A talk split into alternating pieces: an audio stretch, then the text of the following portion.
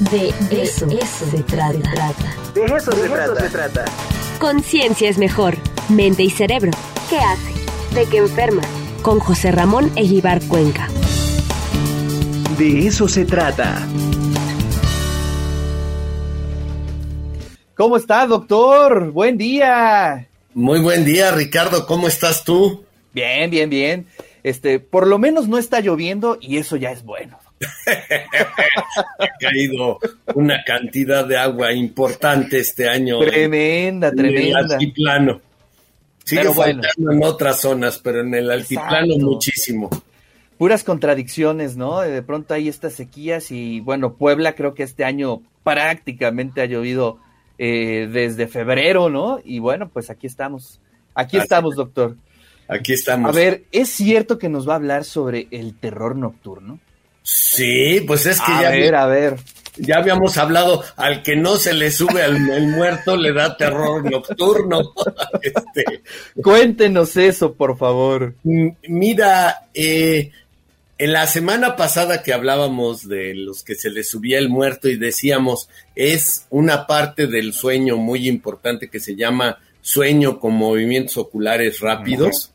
Bueno, la primera parte cuando nos quedamos dormidos, la actividad cerebral es muy lenta y por tanto se le llama sueño de ondas lentas. Es cuando estamos despiertos la actividad del cerebro es muy rápida, pero de muy poquito voltaje, es microvoltios, muy, muy pequeñita. Eh, y cuando nos empezamos a quedar dormidos, cambia de esa actividad rápida, rápida de poca amplitud a una de muy, de, de gran amplitud, pero muy lenta. Eh, para darles una idea y expresarlo como debe de ser en hertz, en frecuencia por segundo, cuando estamos despiertos andamos entre 18 y 30 hertz. Cuando estamos dormidos en sueño de ondas lentas, la actividad cerebral va de 0 a 4 hertz. O sea, es un cambio enorme. Pero eh, sigue en actividad. Sigues en actividad y es, digamos, eso predomina en la primera mitad de la noche. Si dormimos ocho horas, por las primeras cuatro horas predominantemente estamos en sueño de ondas lentas. O sea, no es el sueño profundo. No es el sueño profundo que estaría asociado a las ensoñaciones, etcétera, que es la de los movimientos oculares rápidos. Bueno, pues eh, para que vean que son bien diferentes, los terrores nocturnos es una enfermedad, una alteración del sueño de ondas lentas. Eh, creo que ahora ya queda claro es muy común en los niños. Sin embargo, está aumentando en la gente de mayor edad.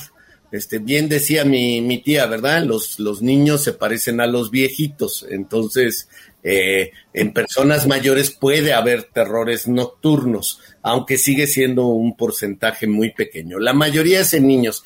¿Qué niños?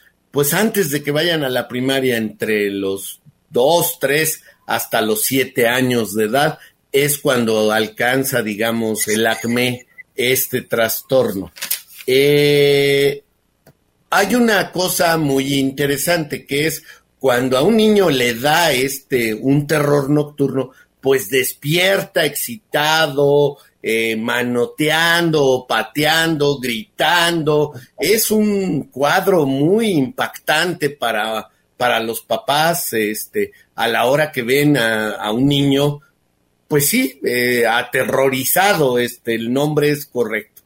Entonces, eh, ¿qué hay que hacer? Bueno, lo primero es no lo despierten, es medio absurdo, cuesta mucho trabajo convencer a los papás. Dejen ahí que estén, acérquense, abrácenlo, eh, apapáchenlo, pero no trátenlo de despertar. Si lo despiertan, lo más seguro es que él siga con su terror. No se va a acordar de qué dormir, de qué estaba soñando, porque esa es la pregunta obvia que haría cualquier padre, ¿verdad? Le diría, ¿qué estaba soñando? ¿Qué te pasó? Eh, dime, cuéntame, etcétera. Eh, muy mala decisión les puedo decir para los padres, porque lo más seguro, el 80-90% de las veces que un niño tiene terror nocturno, les va a decir, no me acuerdo, no sé, no les puedo responder esas cosas.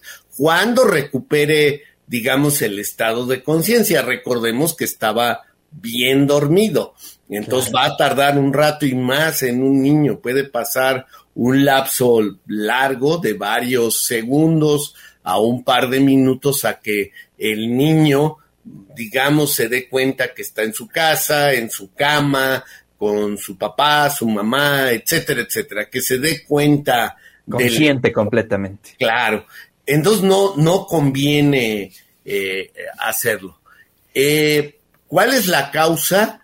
No sabemos. Lo que sí sabemos es que está asociado a periodos de mucho estrés o tensión. Si el niño está sobredemandado o ya lo llevaron al jardín de niños y no le ha gustado y no se hace no le ha gustado la separación de los padres, etcétera, etcétera, puede ser una causal de, de, de terror nocturno. Tendría que verlo un pediatra, eh, idealmente un neurólogo pediatra. Pocas veces requieren tratamiento. Lo que hay que hacer es este, lo que ya hemos viniendo diciendo, higiene del sueño, que el niño tenga horarios de dormir eh, muy estrictos. Eso eh, yo sigo insistiendo. El cerebro le encanta tener cosas rígidas. Le es más fácil trabajar, operar cuando tú te duermes todos los días a la misma hora y te levantas a la misma hora, eh, todo el organismo, no solo el cerebro, todo se, se, ordena y es mucho más fácil para operar eh, eh, el día a día que si tienes horarios muy variables. Hay etapas de la vida, nosotros tenemos, los jóvenes que están en la universidad, que pues a veces les es muy difícil. Vienen los exámenes o la pachanga del fin de semana, que ahora el COVID ha mitigado un poco, etcétera, etcétera. Pero en general, eh, en un niño es buenísimo si ustedes lo logran dormir a la misma hora, lo despiertan a la misma hora. Estamos hablando de niños otra vez de 2 a 7 años. Déjenle dormir su siesta de 30, 40, hasta una hora puede ser todos los días este, y eh, van a ver que con estas medidas tan simples, tan fáciles, eh, puede mejorar eh, el niño. Pueden buscar una causa de, de, estrés, ¿verdad? Si, si lo están llevando ya a una guardería o a un preescolar, preescolar, este, a lo mejor alguien le está haciendo molestando, hay por ahí un bullying, ¿no? bullying, sí, entonces búsquenle pero no es una enfermedad mayor. Eh, realmente a quien asusta terriblemente es, que lo ve? padres, pues sí, un niño que patalea, que grita, que, que está excitado, puede sudar, le puede subir mucho la presión, eh, se puede agitar la respiración como que se ahoga, pues no es un cuadro agradable de ver y, y, pues es un cuadro que hay que, que confrontar, les digo, con mucha inteligencia y mucha intranquilidad. A los padres yo les recomiendo, a los que nos estén oyendo, pues eso, abrazarlo, apapacharlo, eh, decirle yo estoy aquí, aquí está tu papá, lo que sea, pero no traten de, despiértate, Juan, o Alicia, o como se llame, y dime, ¿qué te pasó? Vuelvo a reiterar eso. Con, la mayor eh, delicadeza, ¿no, doctor? Sí, Sí, sí, sí. Déjelo, digamos, vivir su, su, terror. Este, no le va a pasar nada. Eh, eh, que es muy diferente al que se le subió el muerto, que si te despiertas, que adquieres conciencia y no te puedes mover. Entonces es y es angustiante. Este, y además sucede en otra etapa de la vida. Entonces, eh, creo que quería contrastar estas dos cosas porque nos equivocamos frecuentemente y si tú te das cuenta son dos entidades, dos enfermedades muy diferentes que dan en distintos momentos de la vida y que hay que confrontarlas de manera muy diferente. ¿No hay casos de personas adultas que sufran de esto, este doctor? Sí, eh, como te decía, se ha estado incrementando con el incremento de la edad de la población. Se vuelve a presentar un poco en gentes adultas y en adultos mayores. En adultos 25, 30 años, otra vez ligado a estas situaciones de estrés. Yo vuelvo a decir, eh, luego mis alumnos me dicen, usted anda recomendando dormir ocho horas y yo duermo cinco. Le digo, sí, pero tienes 24 años. Claro. los 24 años puedes dormir 5 horas. 4 horas sin problema. Y sin problema, ¿no? O sea, no lo hagas en la medida de lo posible, duerme 6, o, y, si tienes un horario puedes hacer más eficiente y luego ya regresas y vas alargando, vamos, ¿sí? Este, eh, pero sí, se está presentando ahora en personas eh, de mayor edad, eh, pero siguen siendo el 5% de los casos más o menos en total. Es una enfermedad del sueño típicamente de, niños. ¿Hasta qué edad? ¿Hasta los 7 años? 7, 8 años. O sea, ya cuando están en primaria se acaba. Pero fíjate, la primaria te exige un... un es bien estresante. Un horario muy estricto. Sí, o sea, te acostumbras a, esto de tener un horario eh, muy definido. Este, las escuelas de tiempo completo eran maravillosas, porque eran un poco al estilo americano. Tú te vas a la escuela a las ocho, el camión pasa por ti siete y media y pasaba siete y media, sobre todo en Estados Unidos, Europa, Canadá, etcétera. Sí, aquí a lo mejor pasa o no. Eh, llegas a las ocho y a la una todos comen y a las dos claro, sales a las cuatro. Entonces, lo que yo te decía, eso empieza, te ayuda, tienes estructura una sensorial que le dice al cerebro las horas, ¿no? Entonces empieza a tomar un ritmo.